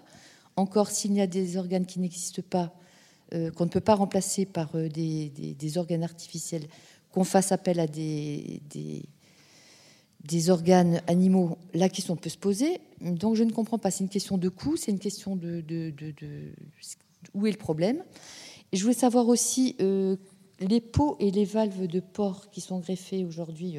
vous dites, vous dites de manière courante, ce sont aussi des porcs génétiquement modifiés ou non? Non? Euh, que disent les patients à qui on va greffer un, cœur de porc? Est-ce qu'il y a eu des études là-dessus? Quels sont les. Ah, il, y a, beaucoup de choses. Ouais, je vais arrêter parce que je peux encore euh, continuer pendant une heure. Peut-être, euh, est-ce qu'il y a une, sur les conditions d'élevage, est-ce qu'il y a des possibilités d'améliorer ces conditions d'élevage? Est-ce que c'est des sujets sur lesquels on travaille? Peut-être on peut poser effectivement cette, euh, la question comme ça aussi. Je dirais que c'est plus vous qui pouvez répondre que, moi, probablement, mais euh, les, conditions d'élevage, euh, enfin, tous les jours, il y a des, lapins qui sont élevés pour produire des sérums ou des, ou des anticorps monoclonaux dans des, et qui sont isolés parce qu'on ne veut pas qu'ils se contaminent avec d'autres congénères pour pas attraper de maladies contagieuses. Donc ça fait partie des conditions d'élevage les, vétérinaires et, d'autres organismes de tutelle euh, sont vigilants sur ces conditions, mais euh, euh, moi j'ai visité une ferme qui élève des, lapins pour la recherche dans la banlieue de Lyon. C'est un terrain militaire, hein, il, y a cinq, il y a cinq rangées de barbelés avant que vous puissiez entrer dans la porte d'entrée. le soignant qui va soigner l'animal, il est par bâtiment, il n'a pas le droit d'aller dans un autre bâtiment. C'est extrêmement encadré, mais c'est plus le rôle des vétérinaires et, des organismes de recherche agronomique d'encadrer cette recherche. cette industrie, en fait. Hein. Il y avait une deuxième chose, c'est les cœurs artificiels, c'est-à-dire pourquoi. Euh, Alors, le cœur artificiel, ben, moi j'en ai mis, j'y crois beaucoup. Euh, actuellement, les, cœurs artificiels qui marchent, c'est un seul ventricule et pas les deux. Les deux ventricules, c'est le carmat et euh, on en est au début, euh, il y a une dizaine de patients ou une vingtaine de patients qui l'ont eu, c'est tout. Hein. Donc, euh, alors que sur les, les, les monoventricules, c'est-à-dire qu'un seul ventricule, là, il y en a des milliers dans le monde. Donc, ce n'est pas un problème de coût, c'est un problème de, capacité de faire des, cœurs artificiels des deux ventricules et qui vont durer 10 ans. C'est de la recherche. Si on met autant d'argent pour aller sur la Lune, probablement que on aura dans les, dans les 4 ans ou dans les 5 ans euh, le dispositif. Mais euh, c'est pas si simple que ça. Il y a, toute l'interface avec la coagulation, euh, c'est compliqué. Et puis la majorité, il y a un problème. On parle beaucoup d'énergie, hein, d'éco-watts actuellement, mais pour faire marcher un organe artificiel, il faut une énergie. À un moment, on avait pensé que pour les cœurs artificiels, on pouvait mettre de l'énergie nucléaire. Ça a été rapidement arrêté comme idée. Donc c'est des batteries. Donc les batteries, elles durent 4 heures. Donc tous les 4 heures, il faut que les gens changent leur batterie. Donc c'est faisable. Il y a des gens à domicile qui changent leur batterie toutes les 4 heures et qui sont en vie avec ça depuis 5 ans, 6 ans, 7 ans. Mais euh, pour l'instant, on n'est pas arrivé au même résultat que la greffe encore. Et puis pour le foie, il n'y a rien. Pour le rein, bah, c'est la dialyse. Et vous savez tous que les, représentants des associations de malades insuffisants rénaux disent euh, la dialyse, euh, ça suffit, il faut qu'on passe à la greffe. Hein, trois fois par semaine à l'hôpital, c'est pas possible, c'est pas une qualité de vie. Et donc euh, voilà. Et le poumon, à part la, ventilation artificielle, il n'y a pas de poumon artificiel. Donc voilà. Sur le cœur, je sais que les associations de patients sont très très intéressées par les, cœurs artificiels. Hein. C'est clairement l'alternative qui les intéresse. Je vais, me tourner vers vous parce qu'il me semble quand même que sur cette question des conditions d'élevage, il y a on parlait de la manière dont le débat a évolué depuis les années 2000. Euh, il me semble qu'il y a quand même aujourd'hui une question de, des conditions d'élevage des animaux qui sont destinés aux soins et à la médecine, euh, qui, est, plus importante aujourd'hui peut-être que par le passé. Je ne sais pas si vous, c'est quelque chose que vous avez suivi aussi quand vous étiez dans les comités d'éthique, mais on, sent quand même aujourd'hui que cette question du bien-être animal dans la médecine est, très important. C'est quand même quelque chose que vous suivez aussi. Oui, non, bien, sûr qu'on a fait énormément de progrès et on en est aujourd'hui un petit peu à ce que faisaient les Aztèques quand ils sacrifiaient une fois par an les, les, les, esclaves au soleil. Hein, pendant une bonne année, ils le, futur sacrifié bénéficiait de tous les égards et de tous les luxes, le luxe, mais bon, on lui a enlevé quand même le cœur euh, au bout du compte. Donc, bien sûr, on est devenu très très vigilant dans tous les laboratoires de recherche euh, concernant le bien-être animal, mais ça ne change rien sur le fond. Ce qui change, c'est peut-être la représentation qu'on a euh, aujourd'hui du fait que bon nombre d'animaux sont des animaux clonés. Hein, et le, clonage, euh, bon, c'est quand même l'introduction de l'abstraction dans le vivant. Et on a le sentiment que, je parlais tout à l'heure des, souris, euh, bon, les, souris qui sont clonées, on a le sentiment que elles sont plus tout à fait vivantes. Hein, et dans, dans, ce, dans, ce, contexte, du point de vue de l'imaginaire, en tout cas, on, est un petit peu dégagé de, euh, du, sentiment de culpabilité. Mais, il n'empêche, hein, ce sont quand même des, êtres vivants. Euh, donc on a fait effectivement des, progrès, euh, mais sur le fond, le problème reste entier. Mmh. Il y avait un troisième élément dans la question de Sylvie sur les valves et les tissus issus de porc et la manière dont les patients se représentaient cette, euh, cette greffe. Est-ce qu'ils, euh, j'imagine qu'ils sont informés quand on reçoit une valve qui vient d'un, d'un porc. Est-ce que du coup c'est quelque chose qui pose question ou pas aux personnes qui les reçoivent ou absolument pas Ils sont dans une, ils sont sur d'autres préoccupations? Oui, je pense qu'ils sont dans une autre préoccupation. Enfin, pour eux, c'est, c'est une sorte de médicament qu'on leur a mis quoi quelque part. J'ai jamais vu quelqu'un euh, se poser une question sur euh, l'origine de sa valve. Euh. Après, c'est des, c'est des valves récupérées. voilà, c'est pas, c'est pas considéré comme un organe vivant, on va dire. Voilà. Sylvie, D'où viennent les valves si, Sinon, on entend Les valves, euh, c'est un petit support, euh, c'est une sorte de ressort métallique sur lequel on a greffé, on a mis du, on a cousu du péricarde de porc, voilà, et on a reconstitué une valve, si vous voulez. Et dans le carmate, il y a aussi euh, le carmate, c'est un, un, cœur artificiel, mais tout l'intérieur du carmate, c'est du péricarde de porc. Bonjour, je m'appelle Raphaël, je connais absolument rien en médecine. Euh, et j'ai une question plus sur la monétisation en fait de ces greffes. Donc euh, en France, on a de la chance, on a la sécurité sociale, mais c'est pas le cas partout. Et euh, comment est-ce qu'on pourrait trouver une solution pour que tout le monde ait droit à ces greffes? Parce qu'on est dans un monde capitaliste, vous avez dit que ça coûtait très très cher. Donc à quel moment on, va, on pourra développer quelque chose qui sera utile à toute la société, pas seulement aux personnes aisées, riches même? Parce qu'on change effectivement de modèle économique. Euh, enfin, le, un des intervenants dans la pastille évoquait le, le prix, le problème du coût. Euh, on passe du don à 400 euh, 000 euros. Enfin, dans ce qu'il dit. Après, ça changera sans doute, mais il y, a, un coût. C'est vrai que ça, ça, pose des questions. Hein. Le, il faut savoir que la, la, greffe de cornet, par exemple, c'est un tissu. Pour les Chinois, ça pose aucun problème. Ils ont déjà fait en Chine, dernier pointage que j'avais fait, ils avaient fait déjà à peu près 500 greffes de, de, de euh, issus du porc chez des hommes. Hein. Donc, euh, et, ils ont même, j'ai vu un article, même c'était dans une revue économique d'ailleurs, où ils, définissaient un prix, de cession, un prix de vente. Hein. Donc euh, ils sont déjà dans un modèle économique. Et, effectivement, derrière, il y a le problème de, qui va pouvoir se payer ça. Et aussi comment on va empêcher, parce que supposons que la Chine se lance demain dans une, commercialisation, comment on va empêcher le tourisme médical et empêcher des gens qui ont de l'argent d'aller se faire greffer euh, en Chine? Donc, euh, Voilà, c'est une, question. Et c'est pour ça qu'il vaut mieux s'emparer à temps d'un sujet dans une démarche académique et une réflexion transversale et éthique, etc., plutôt que de laisser uniquement l'industrie gérer un problème. Est-ce qu'il y a d'autres pour dire aussi, euh, pour répondre, euh, vous parliez d'Elon Musk, je ne savais pas qu'il avait développé cette recherche, mais les, deux sociétés américaines qui sont en joint venture avec des, universités américaines, elles ont levé des dizaines de millions de dollars pour continuer leur recherche. Hein. Donc euh, elles ne sont pas introduites en bourse, mais les deux sociétés américaines derrière, c'est du solide sur le plan financier. Hein. C'est beaucoup plus que le budget de l'Université de Toulouse. Hein. Ah, bah, ça n'a rien à voir. Hein.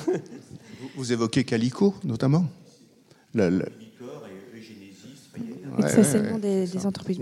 Je vous remercie. J'avais juste une ultime question pour, euh, s'il n'y a plus de questions dans la salle, euh, pour voir un peu quand même les perspectives et voir où, on va aller dans l'avenir sur cette question-là. Et avant de convier notre grand témoin qui écoute toutes nos conversations depuis le début à, à venir euh, réagir. Est-ce qu'il y a aujourd'hui un encadrement en France sur les xénogreffes? Euh, et qui le fera à l'avenir si jamais la, méthode venait à se, développer? Ça rejoint aussi la question de, précédente sur le, sur le coût. C'est quel encadrement euh, on, pourrait ou on devrait avoir? Aujourd'hui, c'est interdit. Donc, euh, il y a, une, notion juridique que vous ne connaissez peut-être pas, c'est qu'en matière de greffe, tout ce qui n'est pas autorisé est interdit. C'est l'inverse du stationnement dans la rue. Hein. Donc il faut une autorisation pour pouvoir le faire. Cette autorisation, elle s'est délivrée après probablement euh, avis du comité d'éthique nationale, euh, de, l'agence de la biomédecine, de la HAS, etc. Et on donnera un avis sur euh, une phase de recherche temporaire. Et, ensuite, il y aura éventuellement une phase de passage en clinique routinière, puis une phase de remboursement. On a un dispositif qui est très lourd en France, hein, finalement. C'est pour ça que j'ai découragé les Américains de dire qu'ils allaient démarrer en France avant les États-Unis. Je suis pas sûr. Hein. Ils auraient peut-être mieux fait Chine. Je vous pose également la question quand même, puisque vous avez été euh, euh, au sein des comités d'éthique. Quelles précautions vous vous donneriez aussi dans ce cadre-là, euh, ou quel point de vigilance il vous semble important peut-être de nommer avant de laisser la parole à, à Fabien Milanovic? Par définition, un comité d'éthique n'a pas de, voix décisionnaire. Hein. Il est purement consultatif. C'est une instance de, réflexion. Et je pense, mais là je, m'aventure euh, évidemment euh, à, le dire, que je pense que les xénogreffes n'ont pas d'avenir. L'avenir, c'est quand même l'autogreffe, non? Même si euh, vous me dites que les IPS ne, n'ouvre de perspectives que dans le, long terme, j'ai quand même le, sentiment qu'on va aller de plus en plus vers, vers, vers, ça. Hein, l'autogreffe me paraît être la, la, solution la, la, meilleure, même si elle supprime euh, la question de la solidarité, la question du don, la question de la, communication euh, intraspécifique, etc. Mais enfin, euh, là, nous recourons aux, animaux parce que nous ne pouvons pas développer l'autosuffisance d'un organisme qui pourra livrer lui-même les cellules qui permettraient de, produire, ces organes. Enfin bon, sans tomber dans les, dans les fantasmes transhumanistes, c'est quand même euh, l'autogreffe qui me paraît être porteuse euh, de l'avenir. Eh bien, on, verra dans quelques années si vous aviez raison ou pas. En tout cas, je vous remercie tous les deux pour euh, tous ces éléments d'éclairage très précis et je vais vous demander de, de, regagner la salle et je vais convier Fabien Milanovic. À venir euh, me rejoindre. Alors c'est un peu un hybride, lui aussi à sa manière, entre Toulouse et Paris, puisque vous, je vais le préciser, vous avez démarré votre carrière ici, euh, juste à côté, à, l'INSERM, dans l'équipe d'Anne Cambon-Thompson, euh, euh, qui, est à la, faculté de médecine à l'INSERM. On vous a demandé d'endosser un costume qui n'est pas facile, c'est celui de grand témoin. C'est-à-dire que vous êtes là depuis le début et vous avez écouté les échanges et on vous a demandé de tirer quelques fils pour, pour nourrir nos réflexions et les échanges. Et euh, comme en plus on n'est pas forcément, on vous met dans un exercice encore plus indélicat, vous n'aurez pas le dernier mot puisque l'intervention de, Fabien Milanovic sera suivie d'un débat, si vous le souhaitez, euh, avec la salle et avec les intervenants précédents qui pourront eux aussi réagir s'ils le souhaitent à vos propos. Alors je vais finir de vous présenter. Vous êtes sociologue aujourd'hui et vous êtes désormais chercheur à Subbiotech, donc c'est une école d'ingénieurs. Vous avez en charge le département de sociologie et le laboratoire de sociologie. Et parmi vos thèmes de prédilection, c'est pour ça d'ailleurs qu'on vous a sollicité, euh, c'est la question des biotechnologies qui vous anime plus particulièrement. Alors voilà. Euh, euh, quels sont les éléments peut-être qui ont retenu votre attention ce soir, soit par leur omniprésence ou peut-être euh, par leur absence si euh, certains points qui vous semblaient essentiels n'ont pas été cités. Vous pouvez prendre le micro qui est devant vous et je, vous laisse réagir à chaud. Bonsoir. Alors merci de m'avoir invité et de me proposer d'être un grand témoin. Alors j'ai jamais fait ça, donc je ne sais pas ce que ça va donner. Vous me direz. Euh, je suis très heureux, je tiens à le dire aussi, de ne pas avoir le dernier mot, puisque je pense qu'en fait, les mots n'appartiennent à personne et c'est bien de les partager et donc ne pas avoir le dernier mot, c'est très bien. Euh, que la parole circule et que les mots s'échangent me paraît être une perspective plus euh, souhaitable. Alors c'est vrai que c'est particulièrement difficile de, se livrer à cet exercice parce qu'il y a énormément de choses qui ont été dites. J'ai pris pas mal de notes et encore, ce n'est pas des verbatims. Et donc il y a une richesse qui fait que euh, suivre cette richesse, intégrer cette richesse et en même temps la catégoriser et la restituer sous forme synthétique, ça devient un exercice, euh, tout en continuant à avoir l'attention mobilisée parce que les, échanges continuent, particulièrement difficile. Donc du coup, ce que je me suis dit, c'est je vais, je vais reprendre au fil, euh, au fil de l'eau les, notes que j'ai pu prendre et qui me donnaient l'impression de poser des questions intéressantes. Et puis je terminerai par une sorte de synthèse autour de trois, trois grands points.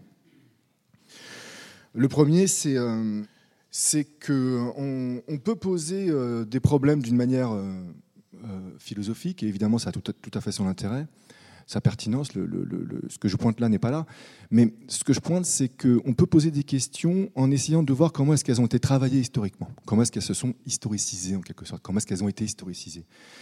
Et donc là, l'échange qu'on vient d'avoir a commencé là-dessus, sur euh, une opposition entre euh, Descartes, euh, Montaigne, entre des continuistes, des discontinuistes, une approche qui était finalement posée assez en termes abstraits, si j'ose dire, ou de réflexion. Et il se trouve que moi, je ne suis pas un spécialiste des xénogreffes, hein, donc peut-être que je vais dire des approximations, mais je suis sûr que les deux intervenants pourront préciser. Il se trouve qu'il y a une évolution historique par rapport à ces débats-là, à savoir que il y a une première, il y a une sociologue qui a fait un travail intéressant sur euh, l'expérimentation animale et euh, qui a prolongé ses réflexions sur euh, les xénogreffes, qui s'appelle Catherine Rémy, qui est chargée de recherche au CNRS. Elle a travaillé un temps au CSI, à l'école des mines. Et donc, elle, a catégorisé deux oppositions qui sont inscrites dans des temporalités différentes. La première, c'est effectivement, il y a une différence radicale, donc on est sur de la discontinuité. Les humains peuvent utiliser les animaux comme bon leur semble à partir du moment où le bien qui est, euh, qui est le ressort de leur action euh, constitue un horizon euh, légitime. On, peut expérimenter, on peut expérimenter sur les animaux, on peut se servir des animaux à partir du moment où ils servent des biens qui sont supérieurs. Ça, c'était un modèle que Catherine Rémy qualifie de dualiste, on est sur un dualisme au sens où nous, les humains, on est radicalement différents des animaux. Et c'est parce que, d'ailleurs, c'est bizarre de le dire comme ça parce qu'on est déjà des animaux, mais des autres animaux, on va dire. Et que c'est parce qu'il y a cette radicalité-là, cette différence radicale-là, que du coup, on peut s'en servir comme on veut. Donc c'est un raisonnement dualiste qui donnait aussi, euh, du coup, et c'est important à voir, une, très grande liberté euh, de manœuvre, une très grande marge d'autonomie des chercheurs par rapport à ce qu'ils pouvaient faire dans leur laboratoire, puisque du coup, il n'y avait plus de contrôle. Euh, et puis progressivement, alors là on était au tout début du, euh, du 20e, même si effectivement il y a, une antériorité historique qui est plus importante, mais hum, à partir des années 60, les choses évoluent et je crois que c'est surtout les années 2010, hein, en 2010 où il y a une directive euh, européenne qui, euh, qui va encadrer euh, de manière plus contraignante l'expérimentation animale. Et selon Catherine Rémy, donc, on bascule sur non plus sur un, modèle dualiste, comme je viens de le, de le décrire rapidement, mais un modèle gradualiste. C'est-à-dire, c'est plus les humains sont radicalement différents des animaux, c'est il y a une proximité des humains avec certains animaux, donc gradualité, en l'occurrence les primates, les primates supérieurs, les chimpanzés, les babouins. Et à partir du moment où on leur reconnaît des qualités qui sont proches des nôtres, il convient d'éviter de les utiliser à tout va, pour parler rapidement et un peu euh, vulgairement. Euh, descendons dans la hiérarchie animale. Donc on, établit une sorte de hiérarchie dans les animaux, où tout en bas il y aurait les bactéries, les virus, et puis tout en haut donc les grands primates. Et essayons d'abord d'utiliser des animaux euh, qui sont inférieurs dans la hiérarchie, parce que ceux qui sont trop proches de nous, ça pose des problèmes pour leur utilisation. Donc là, il y a une gradualité. On établit une proximité entre certains animaux et nous, et en fonction de cette proximité-là, euh, bah, on, autorise, on interdit ou on complique l'utilisation, euh, notamment des grands singes. Ça, c'est la directive européenne hein, en termes d'expérimentation animale de 2010. Donc voilà, donc juste pour dire que cette opposition entre continuiste, discontinuiste, euh, entre euh, on est radicalement différent ou euh, bah non en fait tous les animaux on est des animaux il faut absolument pas les utiliser. On voit qu'en fait il y a une évolution historique qui a permis de qui permet de, situer l'évolution de ces, de ces questions. Ensuite à un, moment donné, à un moment donné dans la discussion il y a eu quelque chose sur la société individualiste. Et comme quoi on irait vers une société qui est de plus en plus individualiste. Alors c'est toujours un peu délicat de réagir comme ça sur des idées euh, qui ont été situées dans, la dynamique de la discussion. Mais ce qu'on peut dire, c'est que peut-être qu'il y a des formes de désolidarité, mais il y a aussi, mais dans quelle mesure ne sont-elles pas associées à d'autres formes de solidarité? À savoir euh, bah, la considération des animaux, le fait que les, sujets, que les animaux deviennent des sujets de droit et non plus des objets. Euh, et même, vous savez, il y a une évolution dans le droit qui fait que même des entités naturelles non vivantes, comme les fleuves, peuvent avoir des droits. Donc il y a tout un, mouvement euh, du droit qui, prend en compte le fait qu'il y a des entités qui ont des droits, qui peuvent être respectées en tant que telles et qui, du coup, génèrent des contraintes par rapport aux usages qu'on peut en faire. Donc là, on est un peu aux antipodes d'une société qui s'individualise de plus en plus au sens, où qui se centre de plus en plus uniquement sur les considérations humaines, donc un, utilitarisme étroit, mais là qui du coup euh, va sur un solidarisme alors interspécifique et même au-delà, puisque euh, les fleuves ne sont pas vivants en tant que tels. Voilà, c'est un deuxième point. Euh, ensuite, il y, a eu des, choses qui ont concerné les organoïdes. Alors, il se trouve que c'est un sujet qui m'intéresse particulièrement. J'ai déposé un sujet auprès de l'Agence nationale de la recherche l'année dernière et on a été retenu. Donc on va mettre en place une, recherche sur les organoïdes euh, là très prochainement.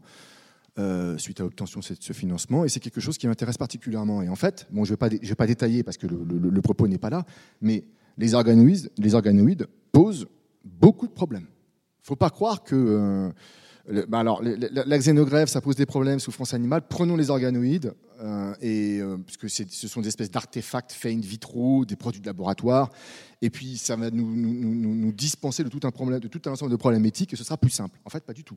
Quand on va dans le détail, alors déjà, de quels organoïdes on parle? Euh, nous, dans la recherche euh, euh, auquel je fais allusion, on s'intéresse à quatre types d'organoïdes qui posent des problèmes chacun spécifiques. Les organoïdes de cerveau, les cérébroïdes, faire des.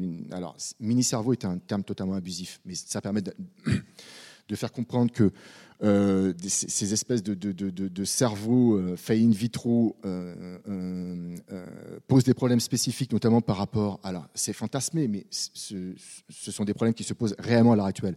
Euh, l'éventualité de l'émergence d'une conscience et sa capacité à souffrir, surtout qu'on a mesuré euh, à l'aide de, à, d'enregistrement de, l'activité électrique de, des neurones faits in vitro de ces, de, ces, de ces cérébroïdes. Et donc, du coup, ça pose des questions par rapport à la capacité qu'ils auraient à souffrir. bon, problématique par rapport aux cérébroïdes, problématique par rapport aux gastruloïdes, aux embryoïdes, le fait de, de, de, de faire des embryons euh, in vitro et jusqu'à quel stade et que faire avec. Bon, je ne rentre pas dans les détails, mais là aussi.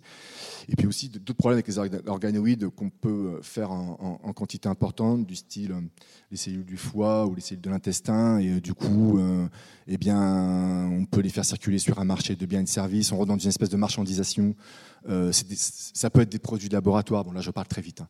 Mais là aussi, ça pose des problèmes sur est-ce que ce sont des biens privés Est-ce que ça reste rattaché à la personne quel, régime juridique attaché à ces organoïdes Donc, bref, il y a toute une réflexion euh, en cours, qui est là, on est vraiment sur des, thématiques émergentes, mais qui, qui, interroge sur ces organoïdes et donc qui sont porteurs d'enjeux éthiques et économiques euh, et autres très importants.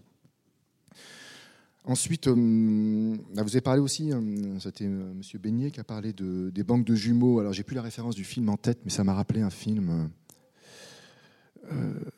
où, en fait, il y avait un monde parallèle où il y avait des, clones qui, avaient, qui, étaient, je ne sais même pas quel mot utiliser, mais stockés, parce qu'en fait, ils vivaient, hein, en l'occurrence des humains. Et donc, à un moment donné, il y avait une porosité des frontières entre ces deux mondes. Et, enfin, bref, ça posait le statut de ces entités clonées, euh, qu'est-ce qu'on en fait? Quelle considération? C'est tout un problème qui s'était notamment aussi posé par rapport aux bébés médicaments.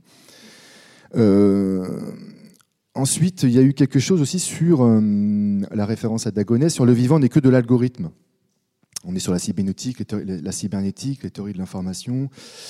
Est-ce que le vivant n'est que de l'algorithme? Là, pour moi, ça pose la question de l'humain en tant que personne, l'humain, une personne. Et en fait, ça rejoint aussi la question de l'hybridation. C'est est-ce qu'on peut considérer que, euh, que les humains, euh, euh, ce que c'est qu'être humain, ce que c'est qu'être humain, est-ce que c'est une, est-ce que l'homme, enfin, je sais pas dire l'homme, mais l'humain, est-ce que c'est une entité qui est stable, les contours sont bien définis et historiquement parlant, il n'y a pas vraiment d'évolution, ou est-ce qu'on peut considérer que l'expérience d'être humain le fait d'être humain, ce que recouvre le fait d'être humain, a des variations historiques. Et du coup, euh, l'expérience d'être humain euh, est en jeu dans euh, notamment ce qu'on peut faire avec les biotechnologies. En fait, c'est une, question qu'on appréhende de manière un peu jargonneuse, mais on parle en fait de la multiplicité ontologique. C'est-à-dire qu'en fait, il y a des éléments du corps humain qui peuvent continuer à être attachés, qui peuvent être extraits du corps et continuer à être attachés à la personne, où il y a des éléments du corps humain qui peuvent être extraits du corps, mais en fait on va les détacher du corps euh, du, euh, du, euh, de, la personne et on va les considérer comme des choses, juridiquement parlant, et on va pouvoir les faire circuler sur un marché de biens et de services. Il faut que vous précisiez, je pense qu'il faut que vous donniez un exemple peut-être. Bah, les tumeurs cancéreuses. Moi j'ai travaillé sur les tumeurs cancéreuses. Et les tumeurs cancéreuses, dans, certaines, certaines pratiques font que la tumeur est, on extrait la tumeur, systématiquement euh, le lien avec le patient est systématiquement maintenu et les, opérations qu'on peut faire sur la tumeur sont toujours au fait au bénéfice du patient, alors qu'il y a des éléments de cette tumeur qui peuvent être autonomisés, on peut les reproduire, euh, ce qu'on appelle les produits dérivés, on peut extraire certaines composantes de ces tumeurs, les reproduire à l'envie, il n'y a pas de, limitation, et à ce moment-là, les faire circuler sur un marché de biens. Et alors, c'est bon, des choses qui sont euh, assez fines. Il faudra aller dans le détail, mais du coup, euh, on est plus sur un, régime juridique des choses et non plus des personnes. Et donc, la, même entité, là, on parle d'éléments du corps humain, peuvent être dans un cas considérés comme relevant de la personne, dans l'autre cas comme, euh, considérés comme étant comme relevant des choses. Donc, quand je parlais de multiplicité ontologique, c'est ça. C'est euh, on est des personnes, mais dans certaines, dans certaines situations, selon un certain nombre d'opérations qu'on peut faire avec le corps, on peut faire circuler des entités qui deviennent des, euh, objets. Euh, je vais raccourcir mon propos parce que je pense que j'ai déjà un peu, un peu, un peu duré. Pour, revenir sur les trois, sur les trois grandes, trois grandes questions que j'ai, que j'ai identifiées, donc l'expérience de vivre avec son corps, modifié. Évidemment, dans les xénogreffes, euh, on est complètement euh, concerné par, cette, euh, par, cet aspect. une autre, une autre, un autre aspect concernait les, frontières qui sont souvent perçues comme immuables, mais en fait elles sont ébranlées. Il y a tout un ensemble de frontières, on en a un peu parlé, là, humain, animal, mais il n'y a pas que ça. puisque on a parlé de donneurs en mort cérébrale ou, mort et qui va donner un vivant, mais il y a aussi des, dons entre vivants. Euh, là, je pense notamment aux dons de, reins qui peuvent se faire entre personnes vivantes. Et donc, voilà, c'est, on peut vivre avec une partie de, quelqu'un d'autre en soi. donc, et puis il y a un autre aspect sur les modalités de, de régulation des sciences où là, je terminerai là-dessus. Moi, je trouve ça bien qu'il y ait des moments euh, comme euh, celui-ci où euh, on s'interroge sur ce qu'on fait avant qu'on soit trop avancé dans le processus. Est-ce que c'est le problème des limites ou est-ce que c'est les problèmes de, vers où on veut aller? Il y a des choses qui sont faisables, mais qu'est-ce qui est souhaitable? Et donc, je pense que dès l'émergence de questionnement, il me semble important de de mettre en place des, moments délibératifs, de questionnement avec l'ensemble des personnes qui sont concernées. ça, c'est important. C'est pas seulement des personnes qui sont considérées comme expertes. C'est pas seulement des personnes qui sont issues du milieu académique. Tout ce dont on a parlé, on a parlé des, xénographes, on a aussi parlé de CRISPR-Cas9, de CRISPR-Cas9, on a parlé d'autres biotechnologies, ont des conséquences qui ne concernent pas seulement les chercheurs, qui ne concernent pas seulement les scientifiques. Vous savez qu'on peut modifier des moustiques euh, et les relâcher dans la nature. Et, euh, il y a des possibles modifications par rapport aux écosystèmes euh, qui, évidemment, ne concernent pas que les chercheurs. Donc, je pense que ça se pose aussi la question, à travers des xénogreffes, des pratiques démocratiques dans les sciences. Des sciences comment est-ce qu'on fait rentrer les pratiques démocratiques dans les sciences? Qui a la légitimité Qui a la capacité pour poser des questions? Et pour réguler aussi c'est euh, est-ce que ce sont des, groupes euh, d'experts qui élaborent des solutions et puis après on, réfléchit à leur acceptabilité? Ou est-ce qu'on élabore collectivement ces problèmes et on les traite ensuite dans des instances qui permettent de, leur donner des, euh, conséquences tangibles? Voilà ce que je pouvais dire. J'espère ne pas avoir été trop long et ne pas avoir parlé trop vite. Non, non, je trouve que pour une première fois, vous vous débrouillez très bien. Et cette, euh, je ne sais pas ce que tu en penseras, Valérie, mais je trouve que cette question vers où euh, veut-on aller est une. Euh, bah, ça correspond un petit peu à ce qu'on souhaite faire. voilà, c'était un peu l'objectif, effectivement, aussi de, cette soirée. Je, je peux me permettre. C'est plus une remarque. tout le débat qu'on a, qu'est-ce qu'un être humain, qu'est-ce que, où s'arrête, où commence le corps et l'individu il y a une anecdote qui, quand même euh, raconte bien, qui est insoluble. Hein. Euh, c'est le bateau de, Jason et des Argonautes qui part, donc c'est vraiment identifié comme le bateau des Argonautes, et au fur et à mesure de son périple, il remplace une pièce, puis une autre pièce, puis une troisième pièce, ce qui fait qu'à l'arrivée au port, le bateau n'est plus constitué d'aucun, d'aucune des pièces du départ. Et la question qui se pose, c'est est-ce que c'est encore le bateau des Argonautes ou pas? Et je trouve que ça ressemble beaucoup à ce qu'on a dit sur, euh, sur l'être humain réparable à merci. Voilà, c'est tout. Bon, cela dit, je ne voudrais pas vous couper la parole. ah. Oui, moi j'ai une question sur le, les, les, patients avant qu'ils soient greffés. Est-ce que, euh, alors euh, vous peut-être, Monsieur Bastien, est-ce que ça vous est arrivé que un patient refuse finalement une greffe pour des raisons éthiques? C'est une des questions que je me pose, euh, puisque quand on est dans une situation euh, voilà, d'avoir besoin euh, d'une solution médicale, j'ai l'impression que n'importe qui va dire bah, allez-y tant que ça marche. Et, donc, est-ce que, est que ça arrive, ça, finalement, des réactions de patients qui font un choix qui est dicté par autre chose que la survie immédiate ou que par un soin immédiat pour d'autres raisons? Et dans ce cas-là, quelles sont ces raisons? Oui, ça, existe. Hein. Moi, je l'ai vécu. Hein. une fois, je suis allé monter voir un patient qui était en soins intensifs, qui a besoin d'une greffe de cœur en urgence. On, en a discuté, je l'ai examiné, tout ça. et il m'a dit à la fin, il m'a dit, écoutez, moi, je suis trop vieux, place aux jeunes. Il avait 60 ans. Hein. et il a dit, moi, je ne veux pas être greffé. Je préfère que ce soit un jeune qui soit greffé à ma place. Je lui ai dit, bon, bah, je remonterai demain matin. Et euh, il m'a dit la même chose le lendemain matin. Je suis repassé à midi, il était mort. Et, visiblement, c'était quelqu'un d'éduqué qui avait réfléchi. Et c'est une question euh, qu'on a abordée également avec la, grève des personnes âgées. En France, on a priorisé les, receveurs jeunes. On, en a discuté avec la commission éthique de l'agence, avec le conseil d'orientation. Les patients qui étaient plutôt âgés ont également voté en disant on va donner une priorité, c'est-à-dire qu'un adolescent, s'il y a le même greffon compatible entre un adolescent et une personne de 50 ans, l'adolescent est prioritaire. Ça fait partie des règles actuellement d'attribution. Aux États-Unis, les sénateurs ont refusé cet amendement qui avait été proposé par l'agence américaine. Donc c'est une question qui est vraiment une question de société, pas une question médicale. Hein.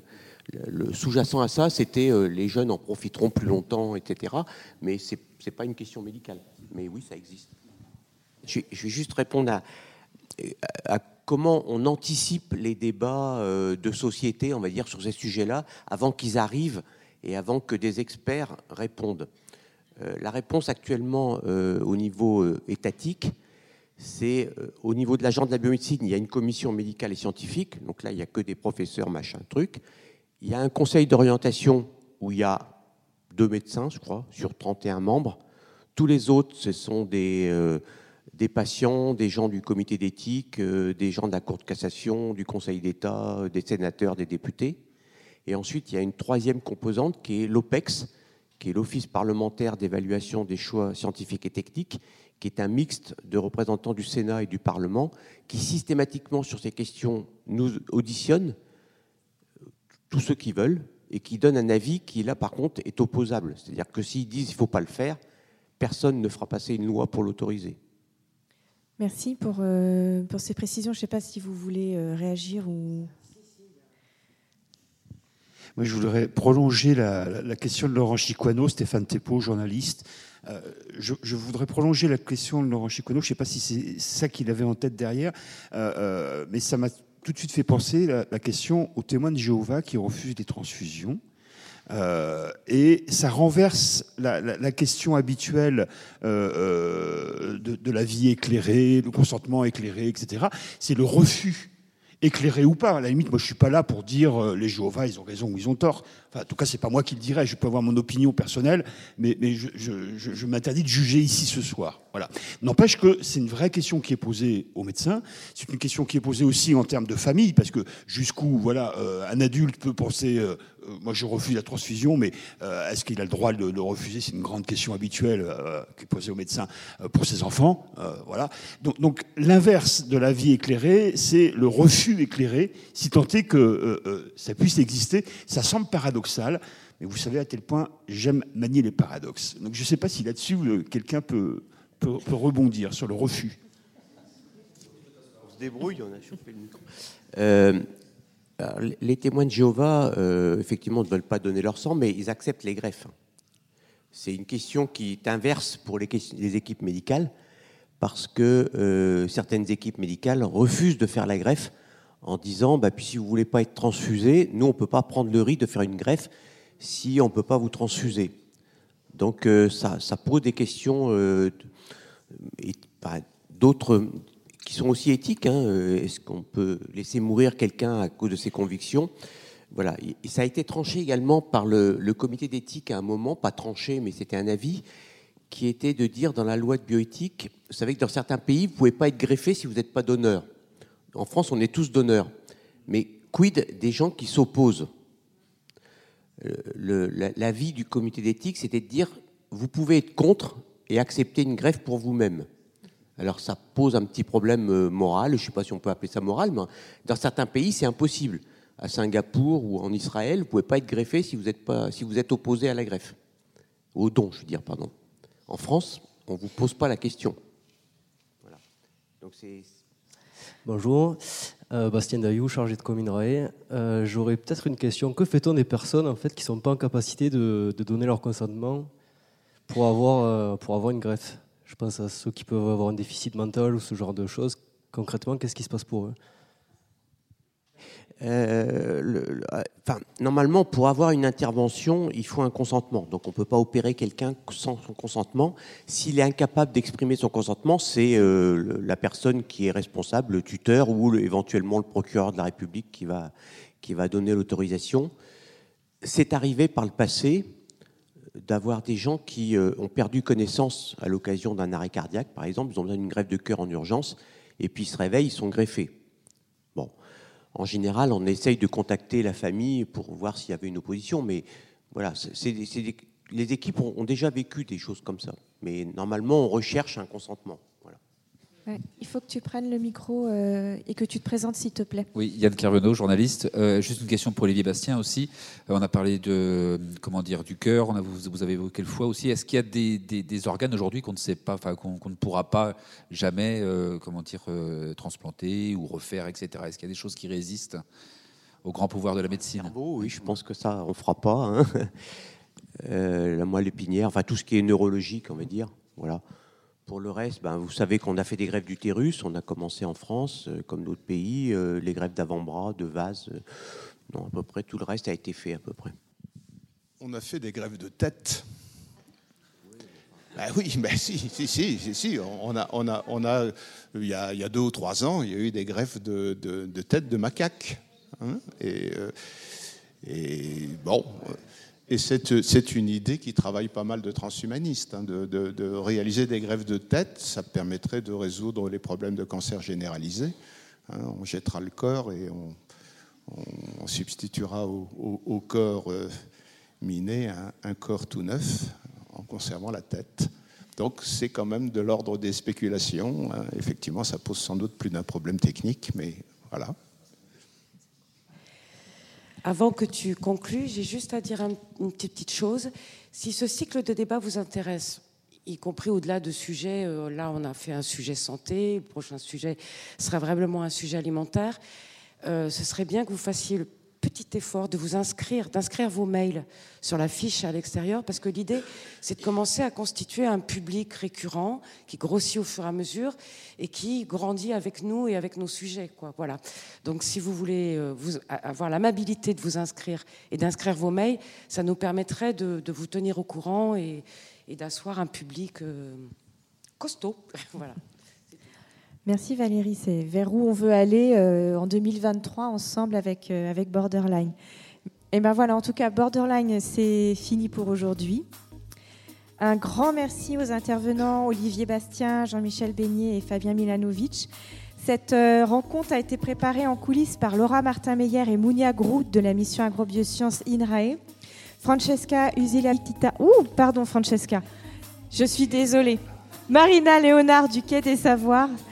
À la régie, Jean Carbonel, à la prise de son, Laurent Caudoul, une réalisation Arnaud Maisonneuve du Quai des Savoirs. Un grand merci également aux journalistes Yann Carveno, Stéphane Tepo et Christophe Tréhet euh, pour toute la valorisation euh, qu'ils vont faire de cette soirée. Également, euh, je remercie le Muséum pour son accueil ce soir. Valérie l'a dit, si vous voulez suivre l'actualité de Borderline, surtout n'hésitez pas à vous inscrire pour recevoir les nouvelles du cycle. à très bientôt. Ciao.